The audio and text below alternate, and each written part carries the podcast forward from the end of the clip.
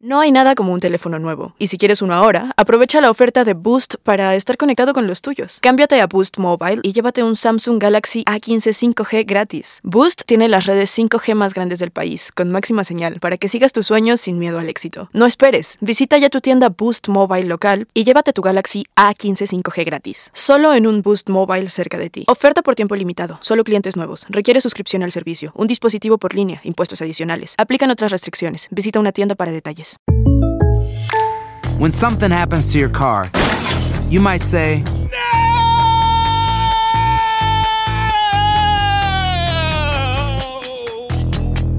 My car. but what you really need to say is something that can actually help. Like a good neighbor, State Farm is there. And just like that, State Farm is there to help you file your claim right on the State Farm mobile app. So just remember, like a good neighbor, State Farm is there. State Farm, Bloomington, Illinois. Si no sabes que el Spicy McCrispy tiene Spicy Pepper Sauce en el pan de arriba y en el pan de abajo, ¿qué sabes tú de la vida? Para, pa, pa, pa. Ahorra más en JCPenney, más tu oportunidad de conocer a Shaquille O'Neal. Este sábado 4 de mayo todos ganan durante la entrega de cupones de 10, 50 o hasta 100 dólares, solo en la tienda mientras duren. De 11 a.m. a 1 p.m., los miembros de JCPenney Rewards tendrán una oportunidad exclusiva de encestar para conocer a Shaq. Habla con un asociado en la tienda o visita jcp.com y conoce más sobre la jugada. JCPenney, vale la pena. Cupón válido el 4 de mayo en selección de estilos. Entrega de cupones solo en la tienda para mayores de 18 años. Univision Audio. Enigma sin resolver es un podcast para mayores de edad. Algunos radioescuchas pueden encontrar el contenido del programa ofensivo. Se recomienda la discreción del radioescucha, especialmente para menores de edad.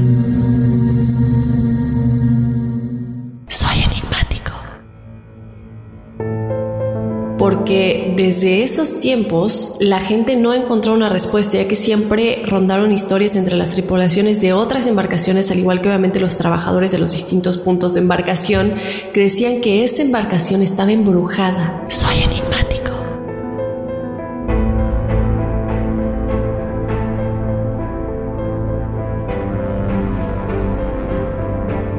¿Qué tal amigos de Enigma sin resolver? Bienvenidos a un episodio más de este su podcast. Les saluda Horacio Ontiveros. Y aquí Dafne Wegebe. ¿Cómo estás, Horacio? Muy bien, Dafne, aquí a punto de irme de vacaciones, pero luego lo pensé bien y dije, no, mejor no, por barco no, mejor me voy por, por tierra. Oye, sí, hemos estado viendo, eh, bueno, estábamos debatiendo qué tema discutir esta semana y estábamos entre dos temas uno muy interesante que igual, bueno, obviamente el tema ustedes ya lo vieron, es el barco, este barco muy famoso, el Mar y Celeste, que también unos le llaman el barco fantasma. Eh, un tema muy misterioso, ¿no, Horacio? Porque hay un poquito de lo que pasó en el pasado con la historia de este barco y lo que le había pasado a tripulaciones anteriores hasta que pasa este terrible suceso del que vamos a platicar hoy. ¿Qué te parece el tema? A mí me dejó súper intrigada. A ver, hay una cosa que yo no entiendo, Daphne. O sea, hay señales, ¿no? Siempre hablamos de señales. Si tienes problemas con un barco, ¿qué necesidad hay de estar jugándole a loco con el destino? Ya te dieron dos avisos y aún así sigue y sigue y sigue la gente. Yo creo que les faltaba hacer caso de todo esto, ¿no? No sé si a lo mejor ahora porque somos más sensibles o hay más información, pero en serio, ya con 12 malas experiencias del Mar y Celeste, yo creo que era como que muy arriesgado continuar con lo que estaban haciendo y bueno, ahí están las consecuencias. Así es, estoy completamente de acuerdo contigo y bueno, les decíamos, ¿no? Estábamos debatiendo entre dos episodios para esta semana porque queríamos, la verdad es que casi, casi nunca hemos hablado de cosas que pasen en el mar, de misterios del mar, ¿verdad? Entonces nos encontramos con dos temas que no son muy conocidos. Bueno, el mar y celeste sí es conocido, pero no mucha gente sabe realmente qué es lo que sucedió. Y había otro Horacio que platicábamos, el de el misterio del faro de las Islas Flanan, que uh -huh. es este misterio que igual se dio hace cientos de años. Entonces estábamos entre estos dos temas. ¿No? Nos vimos por el mar y celeste, pero yo creo que valdría la pena que en un futuro de igual manera platiquemos del misterio del faro de las Islas Flannan, que igual está muy muy interesante. Mucha gente tampoco sabe realmente qué es lo que sucedió. Entonces, bueno, si tienen ustedes chicos otras opciones de cosas que hayan pasado en el mar, igual nos estábamos platicando igual Horacio de los misterios del, de, de las cosas misteriosas que se esconden en las profundidades del mar, ¿no? Y también vemos el Atlantis de Japón, de Japón, de Japón, de Japón, que es este como Atlantis que está eh, en el océano igual, que es como una ciudad, que le llaman, como dije, el Atlantis de Japón. Entonces, estos temas que, que queríamos como ah, investigar un poquito de cosas relacionadas, misterios del mar. Pero bueno, escogimos el mar y celeste, chicos. Esperemos que les guste muchísimo, pero si no, Horacio, que nos dejen saber por qué. Porque sí, casi no hemos investigado al mar y cosas que han pasado aquí. Exactamente, ¿sabes qué? Dicen que en el mar la vida es más sabrosa, a lo mejor por eso no hay tantos problemas. Pero sabes que sí, Daphne, hay muchas cosas. Mira, por ejemplo, habíamos, ya habíamos tocado el tema de eh, triángulo de las Bermudas. Por ahí también Obviamente nos falta el triángulo de Alaska, que también es muy similar.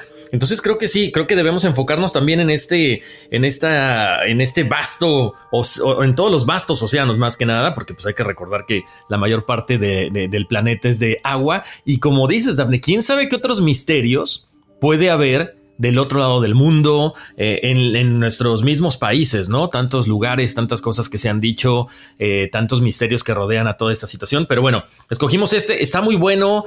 Yo por más que, le doy vueltas al asunto, no, no logro, no logro entender. A mí, bueno, ya al rato les diré mis conclusiones, pero está muy interesante, así que quédense con nosotros, porque en serio se van a sorprender con tantas cosas. Oye, Daphne, aparte de, las, de los comentarios, de las sugerencias, eh, gracias por todo lo que nos ponen siempre en las redes sociales, les encantó el tema anterior y eso, pues la verdad que nos hace, como siempre, echarle mucho más ganas de la que ya normalmente le echamos, ¿eh? Así es, y de nueva cuenta nos mandaron unos mensajitos pidiendo temas que ya tenemos, que ya están publicados. Eh, entonces, chéquense bien chicos todos los episodios que ya hay. Tenemos más de 100 episodios ya publicados y muchos de los que ustedes nos están pidiendo, no me acuerdo exactamente bien cuáles eran, nos mandaron una lista como de cinco episodios que querían em, y dos de ellos ya los tenemos. No me acuerdo ahorita exactamente cuáles, eh, eh, pero obviamente les agradecemos también todas las calificaciones que nos han dejado en Apple Podcasts. Es algo que hacemos todos los días, revisar sus comentarios, feedback constructivo o comentarios de cuánto les gusta, todo lo tomamos en cuenta. Mil gracias. Entonces, pues Horacio, yo estoy lista para comenzar. Y antes de comenzar, decirles un poquito de cómo lo vamos a llevar, ¿no? Obviamente, el mar y celeste, ¿por qué es un misterio? Tú dirás, bueno, la tripulación desapareció.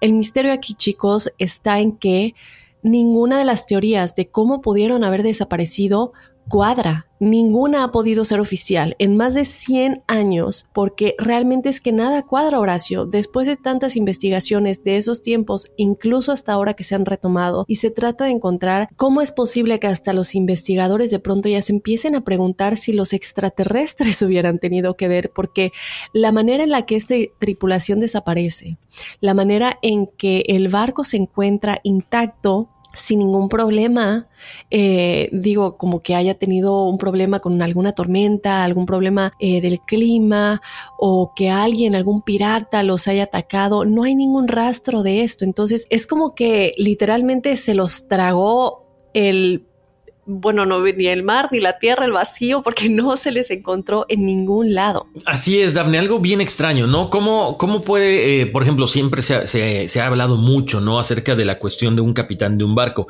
que es el último que abandona la, la nave, pero aquí... O sea, por lo menos dejas una, no sé, un mensaje de ayuda o sabes que tuvimos que pasar algo, eh, tuvimos que abandonar, tuvimos que tomar las medidas pertinentes para poder salvarnos. Pero, pero hay tanto misterio, tantas cosas alrededor de, esta situación que la verdad, eh, como dices, cuando ya la gente se enfoca a una cuestión de extraterrestres, bueno, pues increíble, ¿no? Ahí vamos a ir poco a poco comentándolas acerca de esta situación, de todo lo que pasó, de todos los misterios, pero como siempre, también invitarlos a que nos estén, eh, bueno, a que nos estén una, comentando, eh, dando sugerencias en nuestras redes sociales. Por cierto, Dafne, muchas gracias a la gente que nos, nos mandó las fotos de los del aeropuerto, perdón, de Denver. Muy buenas fotos. Esa de la tormenta está espectacular, verdaderamente macabrona. Eh, gracias, gracias a la gente que nos sigue en nuestras redes sociales. Enigma sin resolver en Facebook e Instagram, porque ahí, bueno, pues también recibimos muchísima retroalimentación. Así es, Horacio. Y como dices, ¿no? La retroalimentación. Eh, estamos platicando ahorita que nos llegó un comentario de que hablamos mucho, que, que, que hablamos mucho, que no hablamos de lo que realmente importa, eh, que les encanta, eh, pues obviamente el podcast, pero que, bueno, fue el comentario de una persona en específico. Entonces, ese tipo de cosas las agradecemos igual, porque nos están diciendo, me encanta el podcast, pero a lo mejor hablan demasiado en tal parte o tal parte, que dijeron como que atrasan el tema. Entonces, es, que es para que se queden ahí pegados. Es, es marketing, no entienden. es nuestro chicha del principio, creo, ¿no? Eh, es que se disfruta la plática, obviamente ustedes saben y siempre hacen comentarios acerca de la química que hay entre Horacio y yo. Entonces, esta plática de verdad es natural y sale en el momento, pero gracias a ese tipo de comentarios también se agradecen y claro que los vamos a tomar en cuenta. Entonces, para ya no hacérselas tanto de larga, ¿qué te parece si empezamos? No, espérate, te voy a contar cómo me fue en la semana. No, no es cierto. no, agárrense ya porque ya vamos a empezar y por supuesto, oye, Daphne, una cosa para la gente que de pronto nos cuenta, oye, ¿sabes qué? Es que se corta en Spotify, es que se, se corta en Google Podcast. Si tienen algún problema con alguna plataforma de audio, le hemos estado comentando, pueden descargar la aplicación de Euforia y ahí seguramente no van a tener ningún problema. Este es normal, no, no, no, no estamos atribuyendo a ninguna causa paranormal, ni mucho menos. Eh, nada más lo quería dejar en claro. Sí, el ruido que por ahí escucharon, eso sí, no sabemos si fue paranormal o fue la panza de Daphne o qué fue, pero, pero sí fue real eso. ¿eh? Sí, Horacio, eh, qué bueno que lo mencionas, ¿no? Porque, eh, como dices, primero lo de Spotify, ahorita vamos a hablar un poquito del ruido de lo que estamos hablando, pero lo de que nos dejaron el comentario de que el episodio ya lo habían escuchado, pero que lo querían volver a escuchar y que ya no estaba en Spotify. El episodio sí está, ya lo checamos, entonces a lo mejor tienes que reiniciar el teléfono o actualizar la aplicación. Eh, no estoy, no estamos seguros qué fue lo que pasó porque lo checamos y el episodio estaba ahí. Sin embargo, como dice Horacio, descarguen la aplicación de Euforia, que es la aplicación de Univision, en donde ya nos pueden escuchar, ya pueden escuchar, eh, eh, perdón, enigmas directamente aquí y es una manera también de apoyar a nuestra casa. Pero una cosa que vale la pena mencionar, Horacio, nos dejaron un comentario diciendo que trataron de descargar la aplicación y que no estaba en su país, en México. Entonces, sí es algo que solamente está disponible por ahora en Estados Unidos esta aplicación de Euforia. Entonces, si nos escuchas desde Estados Unidos, la puedes descargar sin ningún problema. Pero obviamente ya estamos eh, trabajando, el equipo de la aplicación de Euforia está trabajando en que la aplicación esté disponible internacionalmente. Entonces, les vamos a dejar saber apenas así esté listo. Pero si sí nos escuchas desde los Estados Unidos, descarga la aplicación, escúchanos desde aquí, que, que, es una manera también de apoyar enigmas. Y lo del ruido, Horacio, si no saben de lo que estamos hablando, en el episodio de numerología de la semana pasada, fue el de numerología testimonial, estoy casi segura que fue el de numerología. Eh, al final se escuchó un ruido, no sabemos qué fue, eh, pues ahí lo dejamos, no, no lo tocamos para que se escuchara como siempre lo hacemos de manera natural y, seguramente no fue nada, quiero pensar, paranormal, pero pues ahí está, ustedes saquen sus conclusiones y que nos dejen saber qué es lo que ustedes creen que haya sido, no sé. Exacto. Oye, nada más comentar también, Daphne. No sé si te acuerdas, ese día estábamos terminando de la grabación y yo te comenté al final, o sea, se, siguieron escuchando ruidos aquí en mi casa, o sea, en mi estudio. y yo decía, ah, ¿qué pasó? No sabemos exactamente, no sabemos si fue una cuestión paranormal. Normalmente uno está acostumbrado a trabajar con un equipo. Yo tengo muchos años con mi equipo y nunca he tenido problemas.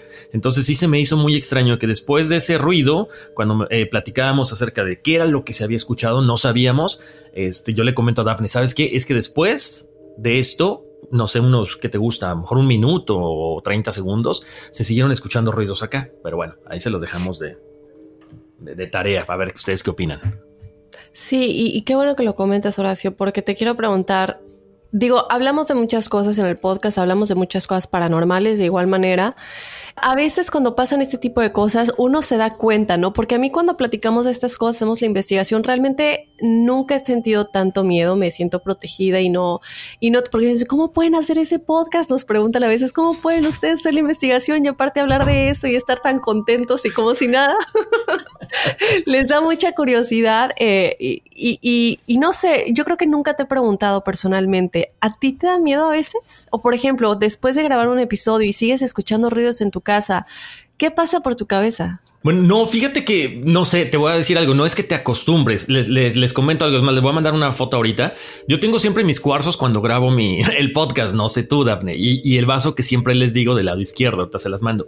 Entonces me siento tranquilo. Siempre al final de cada uno de los episodios, si agarro mis cuarzos, básicamente me, lavo las manos, me limpio con, la, energía que pueda haberse quedado aquí, porque estamos platicando pues de algunas desgracias muchas veces, no? Entonces, simple y sencillamente trato de protegerme eh, y pues no darle mucha, pensar mucho en eso, ¿eh? Pero, pero luego sí. uno se queda así como que cargadito. No, no con la mala vibra, porque siempre les decimos, ¿no? Entonces sería ilógico que les digamos que pensemos en, positivo y nosotros quedarnos con esa cuestión negativa. No, tratar siempre de limpiarse lo más rápido posible. Y este, y, fíjate que eh, te, iba, te, iba, a comentar esto, oh, Dafne, pero igual lo comentamos al final, nada más porque mucha gente ha estado, eh, no sé si has visto, ha estado eh, comentando, han estado soñando cosas raras con personas raras, con cosas que no sabían o no saben de dónde están saliendo esos pensamientos negativos. Lo quiero comentar al ratito, porque eso me pasó hace dos días. Entonces, este, lo comentamos al rato para ya entrar de, lleno en el tema. Me parece muy bien, Horacio. Entonces, hablando de cosas macabronas, vamos ya a empezar con el episodio del día de hoy. Este misterioso barco fantasma, el mar celeste. Bueno, pues comenzamos con... Enigmas sin resolver. When you buy a new house, you might say... Shut the front door. Winning. No, seriously. Shut the front door. We own this house now. But you actually need to say, like a good neighbor, State Farm is there. That's right. The local State Farm agent is there to help you choose the coverage you need. Welcome to my crib. no one says that anymore, but I don't care. So just remember, like a good neighbor, State Farm is there. State Farm, Bloomington, Illinois. Hacer tequila, don Julio, es como escribir una carta de amor a México.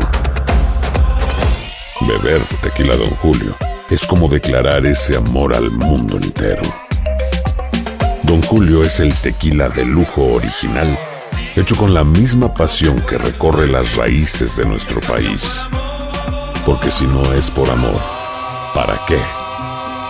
Consume responsablemente. Don Julio Tequila, 40% alcohol por volumen, 2020. Importado por Diageo Americas, New York, New York. Si no sabes que el Spicy McCrispy tiene Spicy Pepper Sauce en el pan de arriba y en el pan de abajo, ¿qué sabes tú de la vida? Para, pa, pa, pa. Boost Mobile tiene una gran oferta para que aproveches tu reembolso de impuestos al máximo y te mantengas conectado. Al cambiarte a Boost, recibe un 50% de descuento en tu primer mes de datos ilimitados. O, con un plan ilimitado de 40 dólares, llévate un Samsung Galaxy A15 5G por $39.99. Obtén los mejores teléfonos en las redes 5G más grandes del país. Con Boost Mobile, cambiarse es fácil. Solo visita boostmobile.com. Boost Mobile, sin miedo al éxito. Para clientes nuevos y solamente en línea, requiere AroPay. 50% de descuento en el primer mes requiere un plan de 25 dólares al mes. Aplican otras restricciones. Visita Boost Mobile para detalles.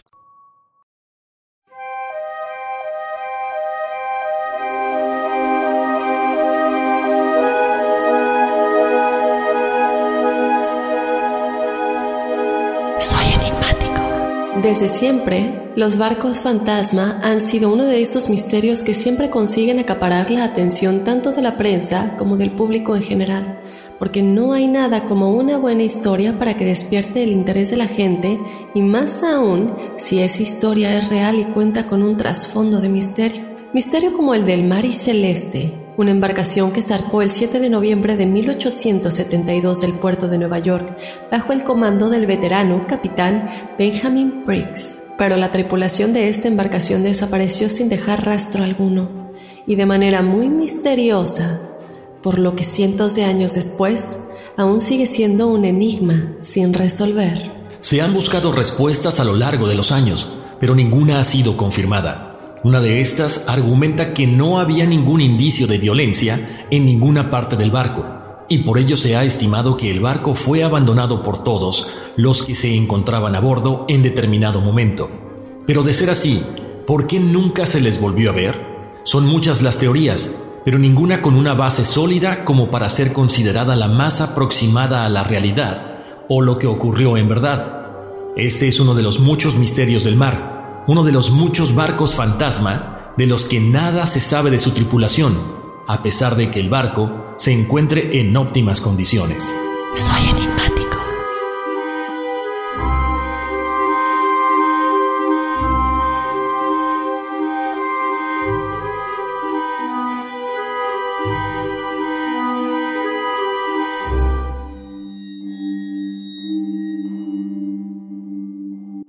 Y bueno, como lo escucharon chicos, el barco estaba en perfectas condiciones, lo que hace que esto sea un misterio, ¿no? Porque lo platicábamos hace un momento, Horacio.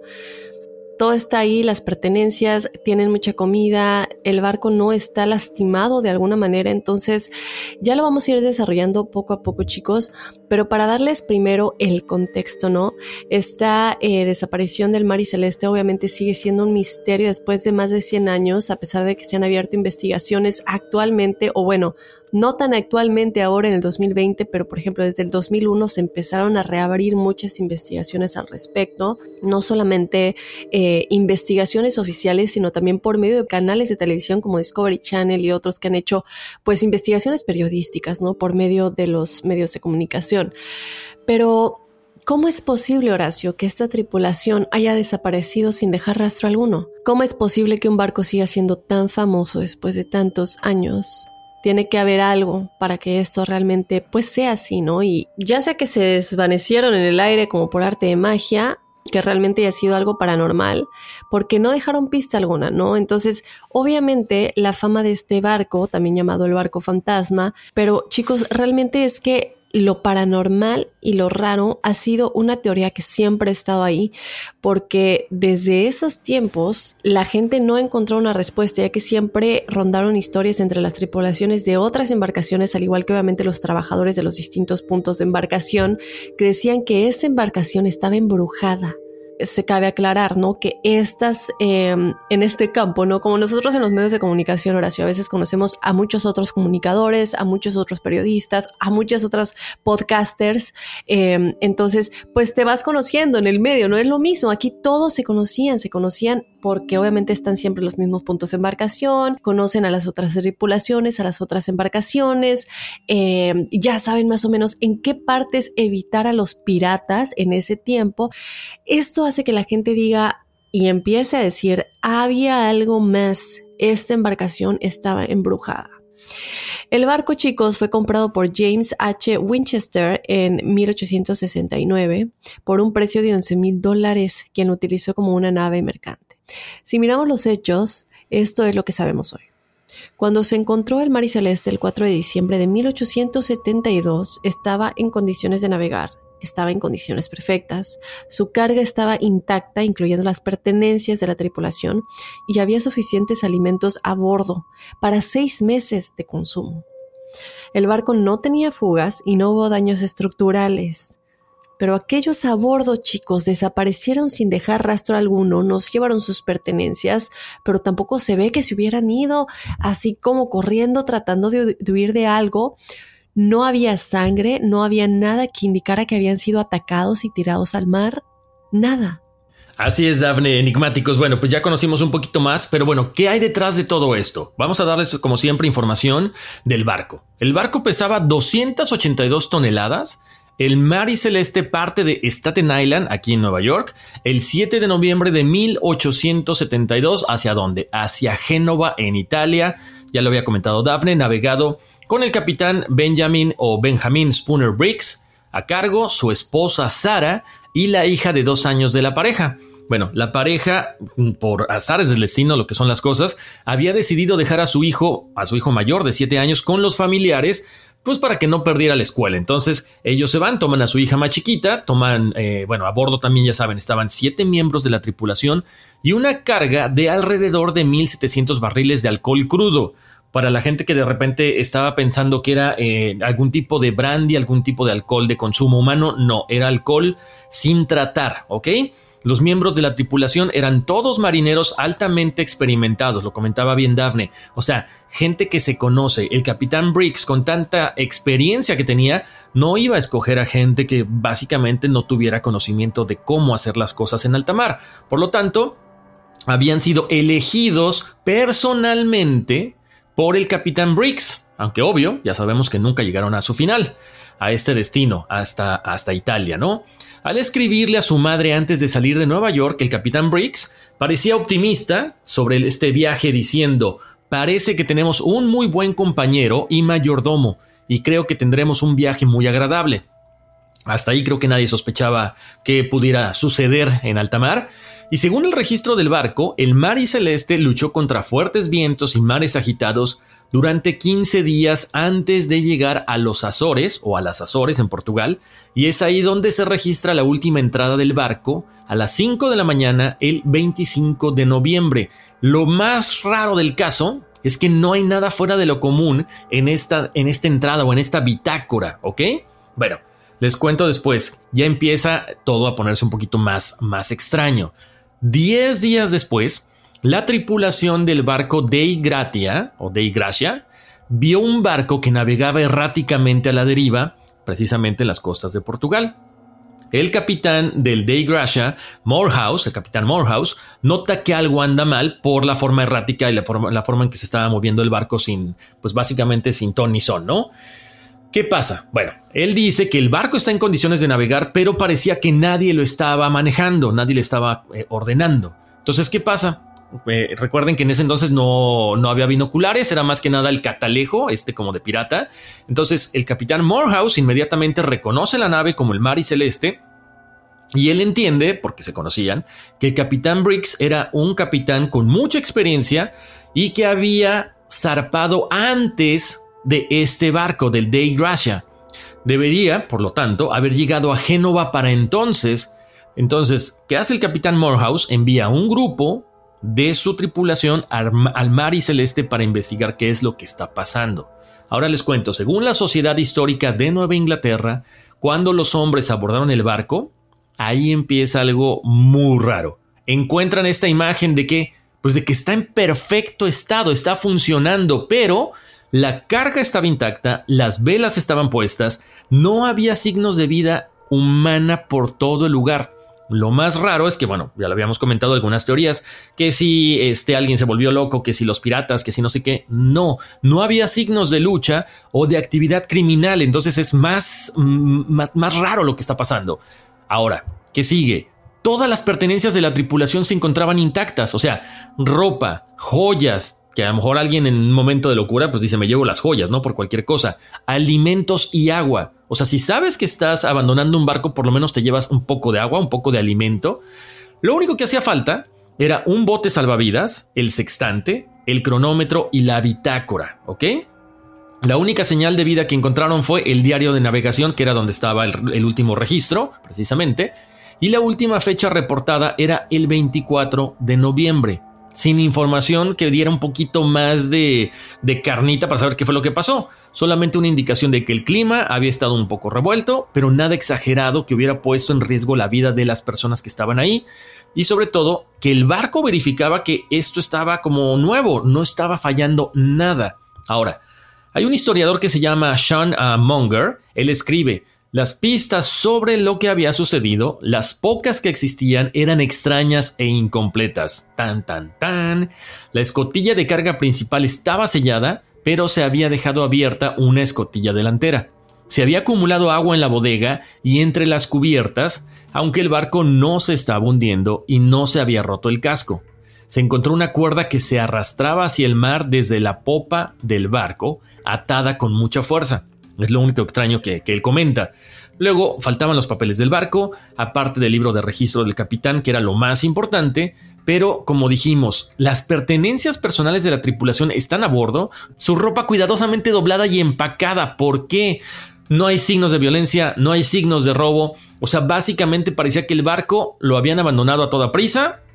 No sabemos si en un momento de terror, en un momento de lucidez, de decir, vámonos, no sé, algo nos puede pasar, porque a lo mejor habían estado un poquito temerosos por esos 15 días de tormentas. Pero bueno, ahí es como inicia este gran misterio del barco del Mar y Celeste. Porque, porque bueno, o sea, los miembros de la tripulación del Grey Gracia navegaron el Mar y Celeste a Gibraltar, lo llevan hasta Gibraltar, donde un tribunal de vicealmirante británico comienza una audiencia de investigación. Ahí empiezan un poquito más a ahondar en qué fue lo que pasó. Esto fue para decidir si los tripulantes del Day Gracia tenían derecho al pago de las aseguradoras del Mar y Celeste como compensación por poner el barco a salvo.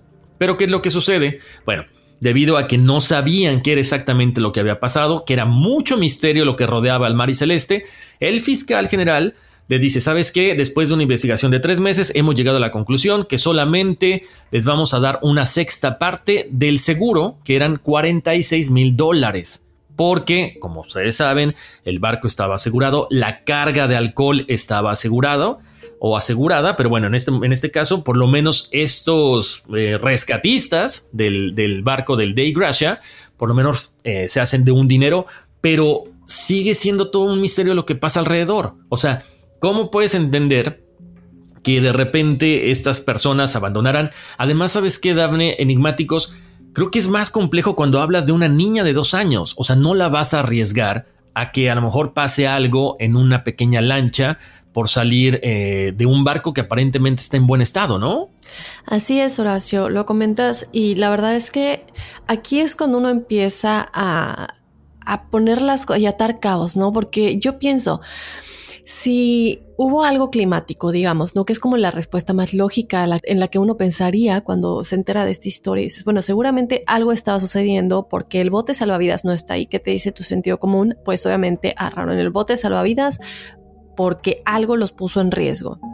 Pero cuando se hace el registro de esa área de otras embarcaciones que estaban en el área, de los puntos de embarcación, los registros del clima, nada realmente malo y prueba tal es que el barco estaba en perfectas condiciones, no se ve que haya sido azotado por un, no sé, un huracán o algo extremo que ha hecho que, que, tratarán de huir, que bueno, obviamente en un bote salvavidas va a ser todavía peor, pero ¿por qué dejar un barco que está en perfectas condiciones que de alguna manera para mí sería donde más a salvo me sentiría? Yo me sentiría más a salvo en un barco que en un bote salvavidas. Entonces aquí te pones a pensar, tuvo que haber sido algo en el barco tal cual, y aquí es donde entra ya lo paranormal, porque Horacio, yo no entiendo cómo se van, dejan todo como dices, tienen a una niña de dos años a la cual pueden estar poniendo en riesgo, no se llevan alimentos porque como decimos, ¿no? No hay nada que los esté poniendo en riesgo aparentemente, tal vez tienes tiempo aunque sea de agarrar algo básico, un poco de agua y ya vámonos, ¿no? Pero esto tampoco es así todo está ahí, no hay signos de que hayan tratado de llevarse cosas pues básicas, ¿no? O siquiera más ropa, nada. Una de las primeras teorías también, eh, chicos, les platicamos de los piratas, ¿no? Es una de las más populares de las que se habló. Tuvieron que haber sido atacados por piratas, a lo mejor los vieron a lo lejos y dijeron, pues en este tiempo los piratas obviamente se iban a las embarcaciones, como saben, tenían joyas, lo platicábamos, pero se descarta esta teoría se pensaba que a lo mejor entraron, lograron atacar a la tripulación y arrojan los cuerpos por la borda. Sin embargo, esta historia, pues, como ya se habrán empezado a dar cuenta, hay piezas faltantes en este rompecabezas, ¿no? Que pudieran hacerla verídica u oficial. En primer lugar, ellos ya saben entre todos cuáles son las áreas, las áreas más comunes en las que hay piratas los que no saben, ¿no? Bien, los piratas obviamente se dedican a saltar a los barcos y todo esto, a tomar las pertenencias ajenas de las tripulaciones, entonces ellos ya saben qué áreas evitar, a menos que unos piratas hayan estado en un lugar en el que no deberían haber estado. Esta teoría se empieza a descartar más que nada por eso, ¿no? algo que hace muy fuerte la versión de que en esta área no había piratas es porque había una fuerte presencia naval británica. Entonces, se, descarta esto, tampoco ven ningún tipo de violencia, no ven ningún tipo de, de, señal de que haya habido lucha, ¿no? Alguna pista que haya dicho que trataron de defenderse de alguien. El hecho de que la carga y todas sus pertenencias, las joyas, la ropa, todo lo personal no se haya tocado igual significaba que la teoría pues obviamente no es plausible. Ahora, Nadie creía realmente que los piratas chicos se tomarían la molestia de tomar un bote y asesinar a la tripulación solo para abandonar el barco con toda su carga, sin tomar las joyas. Y aparte no toman un bote salvavidas, ellos normalmente traen a sus embarcaciones, ¿no? con las que atacan. Entonces no tiene sentido. Según la Sociedad Histórica de Nueva Inglaterra, el juez del caso, Frederick Solly Flood, sospechaba que el Mar y Celeste fue abandonado debido a una actividad criminal, pero junto con todos los demás que examinaron el caso, pues no tenían idea de qué sucedió exactamente, entonces se convierte en una sensación mediática internacional. O sea, empieza a crecer, obviamente se empieza a correr la voz de este misterio, qué fue lo que sucedió y ya al correrse la voz, más personas comienzan a involucrarse en la investigación, a tratar de entender qué fue lo que pasó, ¿no? Y lo que les platicábamos hace rato, ¿no? Un secuestro alienígena. La teoría alienígena tenía que ver principalmente con el hecho de que los primeros informes de los periódicos pues afirmaban que la tripulación del Mar y Celeste abandonó el barco en un estado inquietantemente limpio, con la comida todavía puesta en la mesa y la última entrada del registro escrita justo antes de que la embarcación fuera descubierta. Además, sí faltaba el bote salvavidas, ¿no? Lo que haría fácil suponer que el barco fue abandonado deliberadamente. La pregunta es, ¿por qué? ¿Por qué abandonan el barco deliberadamente? Si no hay señal de ningún peligro en el área, no hay señal de que fueron atacados porque no hay señales de lucha en las investigaciones, no se detecta sangre en el barco, no se detecta que el barco esté golpeado por hachas o ese tipo de armas que usaban en ese tiempo. ¿Por qué no quedó registro alguno de donde podría estar el bote salvavidas también, no? ¿Por qué abandonar un barco y tomar este bote cuando el barco no está en peligro? No hay, no hay una inundación en el barco que indique que estaba en peligro, que se estaba hundiendo o nada que los haya hecho sentirse en peligro. Algo nos hace pensar entonces que algo más raro y paranormal o sobrenatural podría estar involucrado, algo fuera de este mundo que les haya hecho tener miedo del barco mismo y por eso tal vez querían salir. Así como cuando sales de una casa embrujada, ¿no, Horacio? Así es, Daphne. Lo que dices es muy cierto, ¿no? Eh, no sé, estás en una casa embrujada y dices patitas para que las quiero, no, vámonos de aquí. Pero sí, sí, sí, muy extraño porque aparte, o sea, es gente que está acostumbrada, una, el mar siempre ha, estado rodeado de misterios, ¿no? Desde el famoso kraken, desde las sirenas y todas estas cosas. Entonces como que para ellos es normal de pronto el tener todo este tipo de, de, no sé, de miedos o de, o de conocer historias. Entonces sigue siendo muy extraño. Ahora, obvio, a todo esto también se suma la teoría del motín. ¿Qué pasa? Bueno, cuando la nave es inspeccionada por primera vez se encuentran unas marcas inusuales dentro del barco que creían que eran causadas por un arma, lo que tú comentabas, probablemente un hacha, es lo que se dice. También había marcas extrañas que dijeron, ¿sabes qué? están las marcas de un hacha y están las marcas de sangre. ¿Qué pasa? Entonces toda la gente se va con que los miembros de la tripulación se emborracha y matan a todos a bordo de este barco Mariceleste antes de tomar el bote salvavidas de este barco y escapar. Pero ahí ya viene otra cosa, lo que yo les había comentado. Una, es difícil creer que alguien tome un pequeño bote salvavidas e intente llegar a tierra a menos que una situación se presente, ya sabes, de vida o muerte. Luego, por fin empiezan a investigar más y se dan cuenta que estas manchas de sangre no eran de sangre, sino eran, bueno, unas manchas comunes y corrientes que normalmente salen en los barcos, ¿ok? Y además que estas marcas de hacha era el desgaste normal del barco. Ahí te das cuenta de que estaban tratando de como de crear una teoría, algo sustentable, sustentable para que la gente dijera, ok, esto fue lo que pasó con el mar y celeste. Luego, realmente Ahí está lo que yo les había dicho al principio. No había forma de que los miembros de la tripulación se tomaran este alcohol, porque era de grado industrial y no se podía beber. Es como si la gente tomara etanol. O sea, tú sabes que te puedes morir, te quedas ciego y tienes muchas consecuencias. Entonces, básicamente, si alguien hubiera ingerido un poco de este alcohol, se muere al poco tiempo. Entonces, por ahí no va. Eh, además de que volvemos al punto de que la tripulación había sido elegida personalmente por el capitán Briggs. No fue que de repente le dijeron, oye, ¿sabes que te llevas a estos? No sabemos quiénes son, pero van a ir contigo. No, él los escogió porque tenían unos registros impecables. Entonces ahí está lo raro. A pesar de que toda esta búsqueda de la tripulación en los puertos de todo el mundo se ha hecho, Nunca se encuentra a un solo miembro de la tripulación del Mar y Celeste, por supuesto, muy extraño.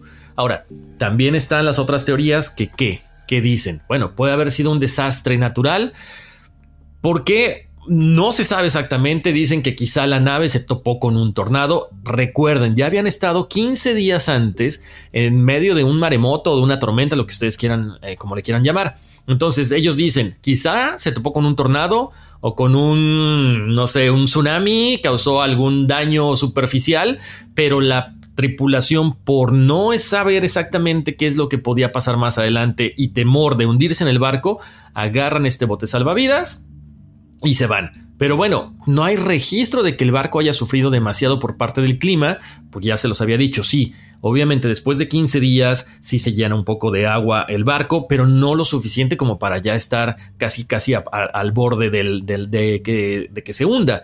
Entonces no se sabe exactamente por qué tenían que huir. Obvio, esta teoría del desastre natural está completamente invalidada porque no, o sea, no hay una lógica, por supuesto. Y, y, lo de siempre, ¿no, Daphne?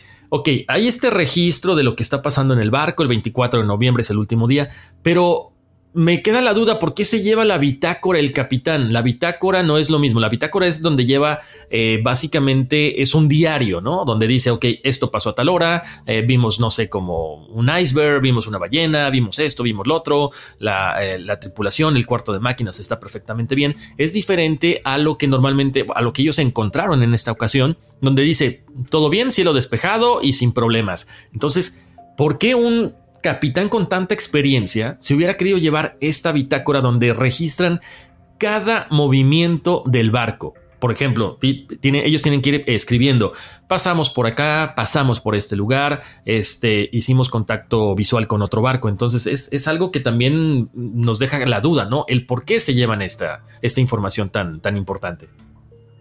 Así es, Horacio. Me pregunto, bueno, ahorita estaba platicando lo del alcohol se me cruza por la cabeza de pronto, ¿no? Uno tratando de encontrar respuestas. Eh, obviamente esto es muy sospechoso porque entonces me pregunto si habría algo extraño en esta bitácora que él no quería que se encontrara.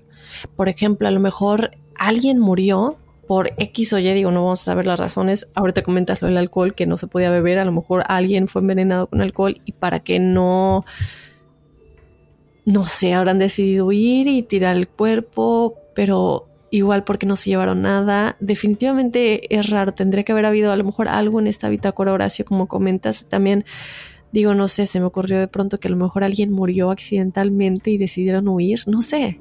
¿Sabes qué, Daphne? Ahorita me, me, me, acordé, no me acuerdo en qué, en qué tema estábamos platicando de lo de las maldiciones de las momias. Que, que bueno, cuando se encuentran, eh, cuando se empiezan a, develar los vestigios de Egipto, muchos de los arqueólogos eh, pues trataban de, sacar tesoros y momias clandestinamente de Egipto. ¿Y qué hacían? No les avisaban a los capitanes del barco ni a la tripulación que ahí iba una momia. ¿Por qué? Porque ellos tenían miedo de una, eh, pues de una maldición, literalmente. Entonces, no sé si de pronto aquí hubiera, no sé, lo pongo ahí, otra teoría medio macabra, de que de repente trajera algo que a lo mejor no era conveniente platicar ni con el, capitán ni con la tripulación y de pronto sucedió lo que tenía que suceder por una maldición, algo así. O sea que algún miembro de la tripulación trajera algo. Que algún miembro de la tripulación o que el dueño del barco hubiera decidido, no sé, este, por ahí poner algo clandestinamente. No sé, puede ser un tesoro, puede ser una cosa que estuviera maldita. O si no, por otro lado, a lo mejor ellos también creían que si algo sucedía, tendrían que huir para que ellos no fueran perseguidos por una maldición o algo por el estilo, ¿no? Por ejemplo, que alguien haya muerto accidentalmente. Sí, yo creo que también eso puede haber sido muy, muy, este, una, una, una teoría que, que, es muy interesante lo que comentas, Daphne. Quizá había una, una reputación que cuidar, que decidieron mejor, no sé, aventurarse o sea, un capitán con tanta trayectoria, con, con un cargo tan importante y de repente algo se sale de control y dices, pues mejor vámonos de aquí para que no, no manche la historia de mi familia, ¿no? Bueno, Horacio, vamos a continuar con este misterio que nos eh, ya empiecen a comentar, chicos, ahí qué es lo que ustedes piensan, obviamente, y como siempre, vamos a estarles poniendo fotos en las redes sociales de este. Bueno, obviamente son, tenemos varias ilustraciones del barco y todo esto, pero Horacio, Comentabas el alcohol hace rato, ¿no? Y es muy importante comentar esta teoría porque es una de las que más peso ha tenido. Entonces, según el historiador Sean Munger, la mayor pista del misterio se descubrió cuando el barco se descargó al llegar a Gibraltar. Aunque todos los 1.700 barriles de alcohol aún estaban ahí, nueve de ellos estaban vacíos.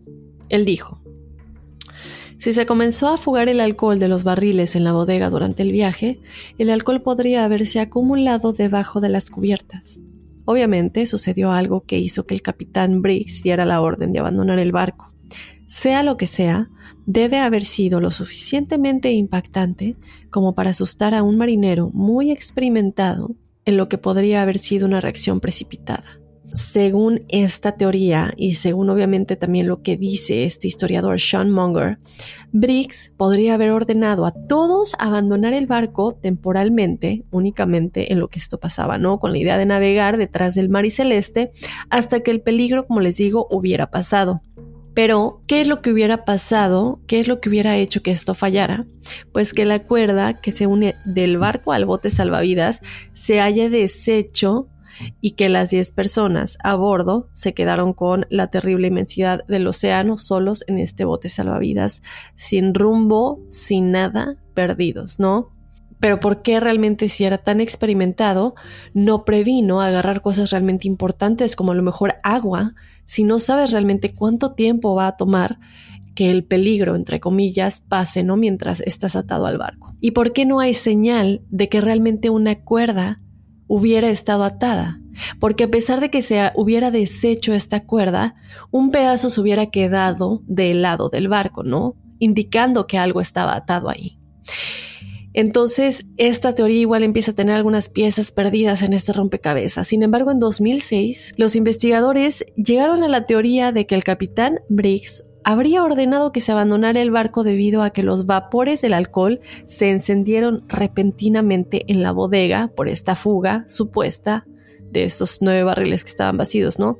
Según el historiador Sean Munger, esta teoría se habría descartado originalmente porque no había evidencia de un incendio y la tripulación del De Gracia no notó ningún humo de vapor de alcohol. Entonces, chicos, los investigadores del University College de Londres construyen una réplica de la bodega del Mar y Celeste y prenden fuego a los vapores acumulados del mismo tipo de alcohol para saber si esta teoría es plausible. El fuego se extiende muy rápidamente y lo que les hace pensar que esto podría ser lo que pasó es que no deja evidencia de fuego, no deja evidencia de quemaduras, además de que no deja ningún tipo de olor de que hubo un incendio o, humo o quemaduras y tampoco deja un olor a alcohol. Por el tipo de reacción química que tiene este tipo de alcohol es que no quedan rastros. Entonces llegan a la conclusión casi casi segura de que esto es lo que habría sucedido.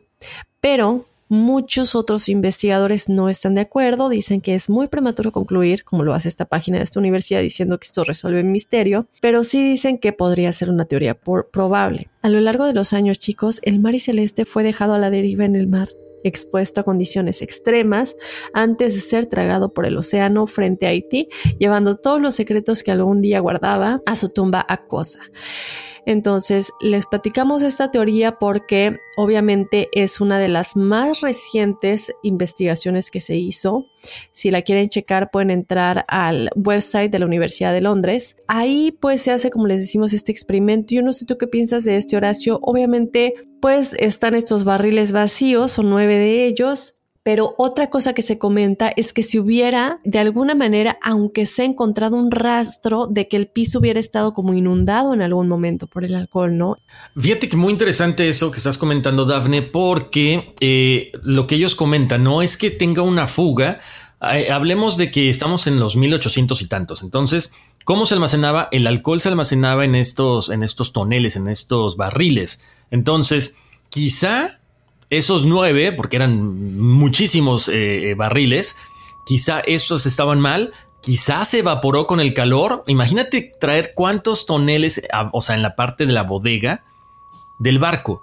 Quiero pensar que, bueno, nada es este 100% seguro, pero quizás se fueron evaporando y a lo mejor con una chispa, con un encendedor, eh, o no sé, prendes una vela o algo, en ese momento, ¡pum!, hace combustión y a lo mejor ellos o, el capitán especialmente se, se impresiona, se espanta de lo que puede llegar a pasar si esto, si este cargamento de alcohol volara completamente, que dice, ¿sabes qué? O sea, pasó esto, vámonos de aquí. Pero aún así, eh, no sé, dejas algo, algún rastro, ¿no? Sabes que este, eh, eh, el alcohol se, se, evaporó, el alcohol se quemó, se consumió, se no sé qué, y, nos vamos, algo, algo, algún indicio.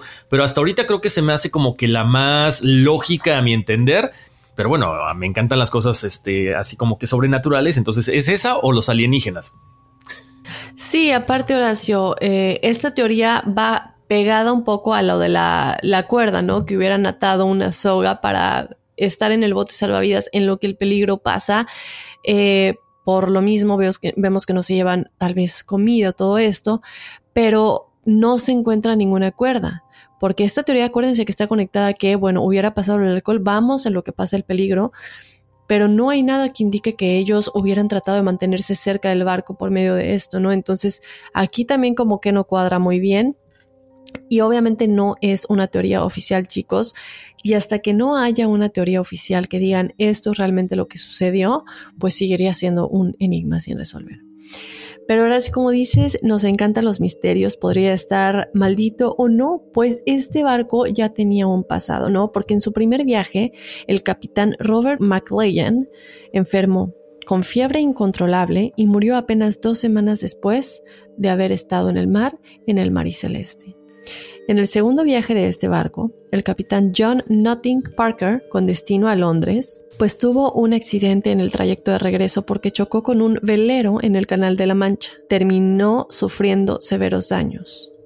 Y no fue todo porque en 1867, al mando del capitán William Thompson, fue arrastrado por una tormenta en la isla de Cabo Bretón y su destrucción fue casi completa tanto que el nuevo comprador pagó 1.750 dólares por los restos y gastó 8.825 para restaurarlo, como les dijimos al principio, cuánto es lo que había gastado cuando lo compró, y cambiar el nombre definitivamente al Mar y Celeste, antes de que en 1872, pocos años después realmente de estas tres tragedias, pues pasara lo que pasa con la tripulación desaparecida. Para muchos teóricos de la conspiración, obviamente esto significa que el barco cargaba con muy malas energías desde el principio y que esta maldición es la responsable de la desaparición de esta tripulación. Sí, verdaderamente extraño. Te digo, yo me, me, voy por la teoría del alcohol, pero igual, o sea, siempre hay la forma de decir, ¿sabes qué pasó esto? Lo que decías también, o sea, hay que, hay que, esa cuerda que está ahí amarrada fuertemente, o sea, también te deja la incógnita de decir, bueno, ¿qué fue lo que pasó aquí? Ok, estás a punto de decir, eh, no sé, eh, ¿saben qué tripulación? Vámonos porque algo está pasando, así que vámonos que aquí espantan, pero a lo mejor la misma tripulación, si son tus amigos, si son tus hombres de confianza, te dicen, ¿sabes qué? Tú bájate. Eh, con tu hija y con tu esposa y nosotros mientras tanto tratamos de resolver esto. No sé, son muchas cosas muy extrañas por ahí. Incluso la última, la última teoría también decía que a lo mejor había por ahí una cuestión de, ¿cómo se llama? De estas criaturas que habíamos eh, platicado, ¿no? Que si eran las sirenas estas que están en el mar o no sé cuántas cosas. Pero bueno, también está esta última teoría que les decimos, que, que mucho se ha hablado de que en el mar hay estas criaturas pues míticas, ¿no? Como el Yeti, como Sasquatch, que como hemos visto, o sea, cuando hay muchas desapariciones en el mar también, pues se le atribuyen ciertas cosas, como puede ser el kraken, ¿no? Entonces, Dicen por ahí también otra teoría que el cocinero de la embarcación enloqueció, que envenenó a todos, que bueno, fueron, ya lo habíamos comentado también, de esta situación de un fenómeno natural por, eh, donde el mal tiempo los lanza al, al, mar,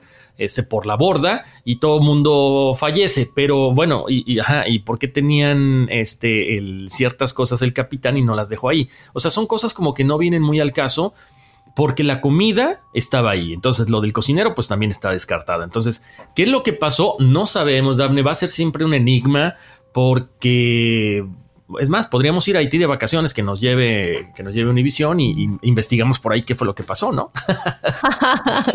es trabajo, es pura investigación, no nos vamos de vacaciones. Oye, Horacio, no, pero sí realmente eh, un misterio sin resolver, un enigma sin resolver, que nos dejen saber qué piensan, si ustedes tienen alguna otra teoría de la cual no mencionamos, que piensen podría ser posible, que nos la manden a enigmas.univision.net o que nos la dejen en nuestras redes sociales para que nosotros también pues empecemos a, porque cuando nosotros estamos platicando, Horacio, y de hecho desde que estamos haciendo la investigación, es obviamente eh, no solamente hacerlo, sino también en nuestras cabezas empezamos a preguntarnos a nosotros mismos qué es lo que pasó, qué podría haber sido esto, cuál es la explicación de esta teoría, si cuadra, no cuadra. Entonces, obviamente siempre nos quedamos con las dudas, por eso se llama enigma sin resolver. Ojalá pudiéramos resolver todos los misterios. Pero Horacio, un tema muy interesante, queremos hablar más de misterios del mar, que nos dejen saber chicos ustedes si tienen algún misterio del mar, que, que sepan que no se ha podido descubrir. Además, obviamente ya platicamos el triángulo de las Bermudas. Eh, eh, hay muchas cosas perdidas o, o, que se han encontrado en las profundidades del mar de las cuales igual queremos hablar en el futuro. Pero bueno, este barco supuesto, barco fantasma, es algo de lo que teníamos que platicar. Efectivamente, Daphne. Bueno, pues ahí están las teorías para que ustedes nos digan qué otra por ahí se les ocurre. Y, gracias, ¿no? Como siempre, por las, recomendaciones que nos dan, los comentarios que nos hacen. Y oye, Daphne, eh, nada más quería comentarles eh, de, lo de, lo de hace rato, de la gente que está soñando cosas y están de repente, de, no sé, por ahí comentando que pues tienen ahí pensamientos raros. Pues no sé, yo nomás les digo, eh, les recomiendo algo, no tiene nada que ver con miedo, ni mucho menos, es una cuestión de irse a dormir con un propósito. Eh, yo lo empecé a hacer, creo que ya lo había comentado en algún en alguno de los podcasts anteriores. Siempre tener a la mano una libreta y una pluma, porque cuando estamos eh, soñando, de repente decimos, ay, wow, esto que soñé es interesante, mañana me acuerdo. No te acuerdas, o sea, estás en una fase de sueño que se te olvidan las cosas. Entonces, estado hace dos o tres días tuve unos sueños medio raros, bastante desagradables, les puedo decir, tipo pesadillas, pero eh, me levanté y anoté todo en, la libreta que siempre tengo porque como les digo, te vas a dormir con una intención de recibir un mensaje, de aclarar alguna situación que tenga por ahí, eh, pues te tengo un poquito preocupado. Y bueno, ya después de todo eso, me levanté, lo escribí y ya al día siguiente lo revisé. Entonces, si ustedes están, eh, pues de repente un poquito, ¿cómo les diré? Con la duda de que por, por, qué están soñando esto, por qué están viendo estas personas o, por qué están recibiendo mensajes. Bueno, traten de anotarlo en, en, esta libreta que les comentaba y al otro día búsquenlo en el Internet. Quizá es por ahí un mensaje, quizá también debemos limpiar nuestra casa como lo hemos recomendado de vez en cuando, con cuarzos, con eh, los cocos, con incienso, con la forma que ustedes quieran. ¿Por qué? Pues porque las vibras existen. Entonces, a pesar de que no hay gente en nuestra casa, estamos de repente consumiendo muchas cosas que no son benéficas. Me refiero a qué? A noticias, a, cosas que, estamos, eh, ya sabes, como empañando nuestras ideas con tanta información del COVID, con tantas cosas negativas que vemos en la, en la tele. Entonces, de repente es bueno limpiar nuestra casa de todas esas malas vibras. Así es, Horacio. Aparte, eh, independientemente, digo, obviamente lo que dices, ¿no? Las energías de nuestra casa, pero siento que estamos en un momento de tanta incertidumbre en general todos, y como dices, las energías viven en todos lados, eh, nos pueden llegar a tocar de alguna manera, hay que protegernos, eh, hay que proteger no solamente nuestra energía, la energía de nuestro hogar, pero también lo que permitimos que toque a nuestros pensamientos, ¿no? Eh, lo hemos platicado muchas veces, a veces vamos a em, contactar con eh, energías parasitarias, lamentablemente están y existen y se alimentan de nosotros. Y no es fácil, yo a veces de hecho Horacio, cuando no me siento en esta vibración segura, prefiero no meditar entrar en este, en este trance, como lo he llamado en otras ocasiones en las que trato de contactar con lo positivo, porque como sé que no estoy vibrando muy alto, que una energía parasitaria, eh, y no estamos hablando de espíritus para que no se confunda, energías parasitarias son esas energías que vibran bajo, que a veces como ya lo, hemos hablado con Ingrid Child, hemos hablado de la bruma, hemos hablado de todo esto, para poder tratar de contactar mejor con mi yo superior, porque de otra manera siento que a lo mejor pueda recibir un mensaje que no es el que quiero o necesito en ese momento. Pero sabes qué, eso es importante, Dafne. No, no te sientes a gusto. Esa intuición te dice, no, ahorita no. Cuando tú estés eh, ya en otra sintonía, entonces regresará esa gana, esas ganas de, de, volver a hacerlo. Eso, eso hay que hacerlo. Hemos platicado mucho. Déjate llevar por la intuición el sí, no, me quedo, me voy, hoy no salgo, hoy este, prefiero hacer esto, hoy no quiero salir con mi familia porque qué tal si pasa algo. Son, son precisamente esos, esos mensajitos que de repente no les hacemos caso porque estamos un poquito estresados o distraídos de alguna cosa, ¿no? Así es. Y sí, como dijiste, eh, en el episodio de testimoniales nos dejan saber, eh, tenemos uno especial del que les vamos a estar platicando acerca de los sueños y todo eso. Entonces, pues ya nos vamos a escuchar el episodio de testimoniales. ¿Qué quiere decir eso? Que ustedes lo van a escuchar y nosotros lo vamos a grabar. Exactamente.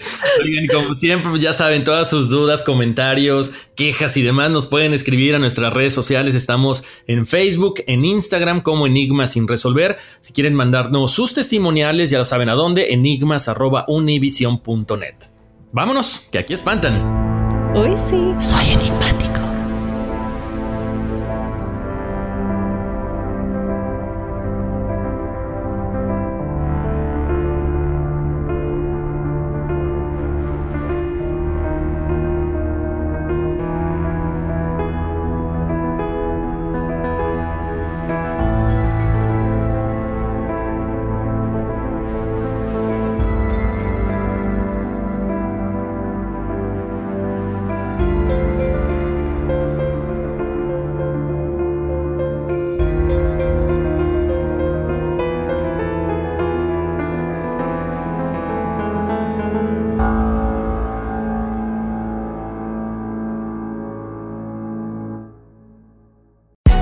Hay gente a la que le encanta el McCrispy y hay gente que nunca ha probado el McCrispy.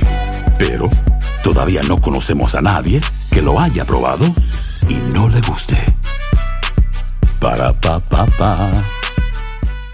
Boost Mobile tiene una gran oferta para que aproveches tu reembolso de impuestos al máximo y te mantengas conectado. Al cambiarte a Boost, recibe un 50% de descuento en tu primer mes de datos ilimitados. O, con un plan ilimitado de 40 dólares, llévate un Samsung Galaxy A15 5G por $39.99. Obtén los mejores teléfonos en las redes 5G más grandes del país. Con Boost Mobile, cambiarse es fácil. Solo visita boostmobile.com. Boost Mobile, sin miedo al éxito. Para clientes nuevos y solamente en línea, requiere AroPay. 50% de descuento en el primer mes requiere un plan de 25 dólares al mes. Aplican otras restricciones. Visita para detalles. You know how to book flights and hotels. All you're missing is a tool to plan the travel experiences you'll have once you arrive. That's why you need Viator. Book guided tours, excursions, and more in one place. There are over 300,000 travel experiences to choose from, so you can find something for everyone. And Viator offers free cancellation and 24 7 customer support for worry free travel. Download the Viator app now and use code Viator10 for 10% off your first booking in the app. Find travel experiences for you. Do more with Viator. Sick of being upsold at gyms? My guy, you're currently a base member. For $90 more, I can upgrade you to our Shred membership. For 130 more, you'll be a Swole member. And for just $300 more, you'll reach Sweat Platinum. At Planet Fitness, you'll get energy without the upsell. Never pushy, always free fitness training and equipment for every workout. It's fitness that fits your budget. Join Planet Fitness for just $1 down and $10 a month. Cancel anytime. Deal ends Friday, May 10th. See Home Club for details.